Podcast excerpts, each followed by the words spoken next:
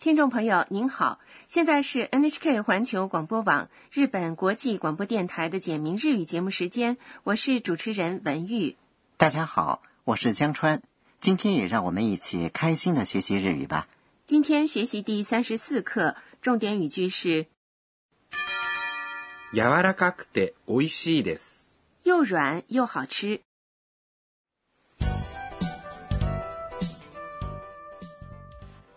本剧的主人公是泰国留学生安娜。安娜到建泰的大学参观了学员季之后，和建泰一起来到了回转寿司店。在回转寿司店，装在小碟子里的寿司会通过传送带送到客人面前。客人各自选取想吃的寿司，不同颜色的碟子里盛放的寿司价钱是不一样的。好，下面呢，我们来听第三十四课的绘画，重点语句是柔らかくて美味しいです。又软又好吃。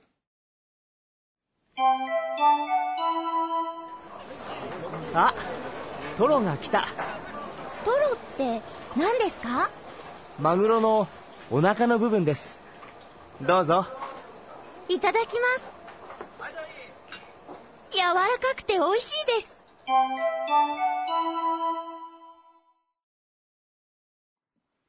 好，我来讲解一下，健太想要的寿司转到了他面前。あ、トロが来た。啊，Toro 来了，あ、是表示吃惊的感叹词。健太在他想要的寿司转到面前时，不由得发出了这样的声音，トロ是金枪鱼腹部脂肪较多的部位，が是表示主语的助词，来た。是来了，它是来ます。来的他形，也就是完了形。kita 用郑重语气说的话是来ました。托罗虽然价格比较贵，但在寿司店很受欢迎。是的。安娜呢没吃过 toro，所以呢就问健太トロって何ですか “toro 是什么”。如果不知道对方说的单词是什么意思，可以在那个单词的后面加上って何ですか什么什么是什么来进行询问，なん是什么です是句尾的郑重说法，加上助词か用声调来读，就变成了疑问句。で、なんですか？这个说法很方便啊。是啊，好，我们来练习一下 “toro 是什么”这句话的日语发音。トロって何ですか健太回答说マグロのお腹の部分です。：“是金枪鱼的鱼腩部分，マグロ是金枪鱼，の是连接名词和名词的助词，お腹是肚子。后面的 no 也是用来连接名词的，部分是部分。This 是句尾的郑重说法。连接名词的 no 用了两次。对，マグロのお腹の部分这句话直译的话呢，就是金枪鱼的肚子的部分。像这样，在日语里可以用 no 来连接多个名词，用前面的名词来修饰后面的名词。健太接着说どうぞ、：“请どうぞ、是建议对方做某事的说法。”安娜说いただきます、：“いただきます。”いただきます、是开始吃饭时的寒暄语。吃完饭时说ごちそうさまでした。 “我吃好了”。有生以来第一次品尝 Toro 的安娜感想如何呢？柔らかくて美味しいです。又软又好吃，这是今天的重点语句，柔らかくて、是形容词柔らかい、 “软”的推形，美味しい、是形容词，意思是好吃。This 是句尾的郑重说法。这么说，不光是动词，形容词也有贴心啊。对，同时使用两个或两个以上的形容词时，把第一个形容词变成以 t 结尾的 t 形，就可以把它们连接起来。例如，やわらかい和おいしい，把柔らかい变成柔らかくて，然后加上おいしい。好，我们再来听一遍第三十四课的绘画。今天的重点语句是柔らかくて美味しいです。又软又好吃。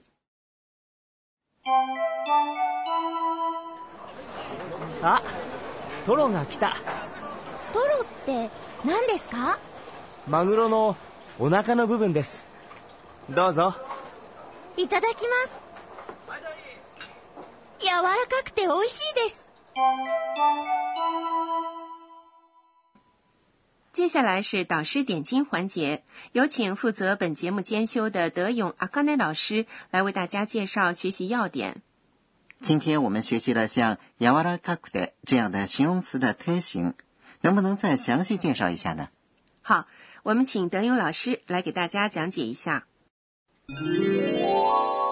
私が教えましょう。德勇老师说，使用两个以上的形容词进行表述的时候，要把先出现的形容词变成推形。我来说明一下形容词推形的变换方法。我们以前学过，形容词有一形容词和那形容词两种。一形容词是像便宜安い、这样的最后一个音节是一的形容词。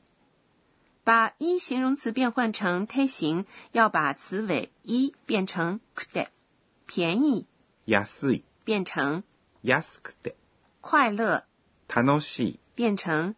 楽しくて、不过也有例外，いい、好要变成。良くて、另一方面，那形容词是修饰名词时要在后面加上那的形容词，例如元気、健康。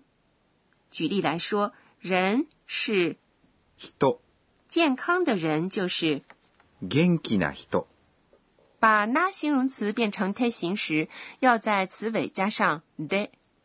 健康元気、变成，元気で、例如健康而开朗的人，开朗是，明るい、所以就是元気で明るい人。以上是今天的导师点睛。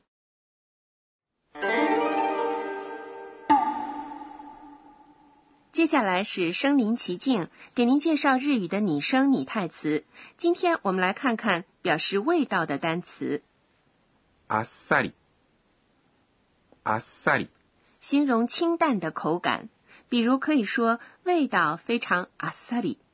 下面这个词的含义和阿萨里正相反，こってり、こってり、形容浓厚油腻的口感，比如可以说 k o d e r i 的拉面。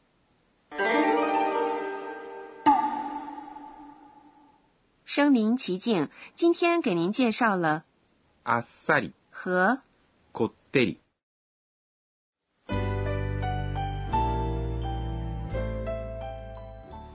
最后是安娜回想今天一天的安娜的自言自语。えっと今日は听说吃饭前说的“いただきます”是向做饭的人表示感谢的说法，也包含了对肉、鱼、蔬菜等食材和生产者的感恩之心。好，听众朋友，第三十四课就学习到这里。今天的重点语句是柔らかくて美味しいです。又软又好吃。下节课继续给您介绍在寿司店的对话。欢迎您到时收听。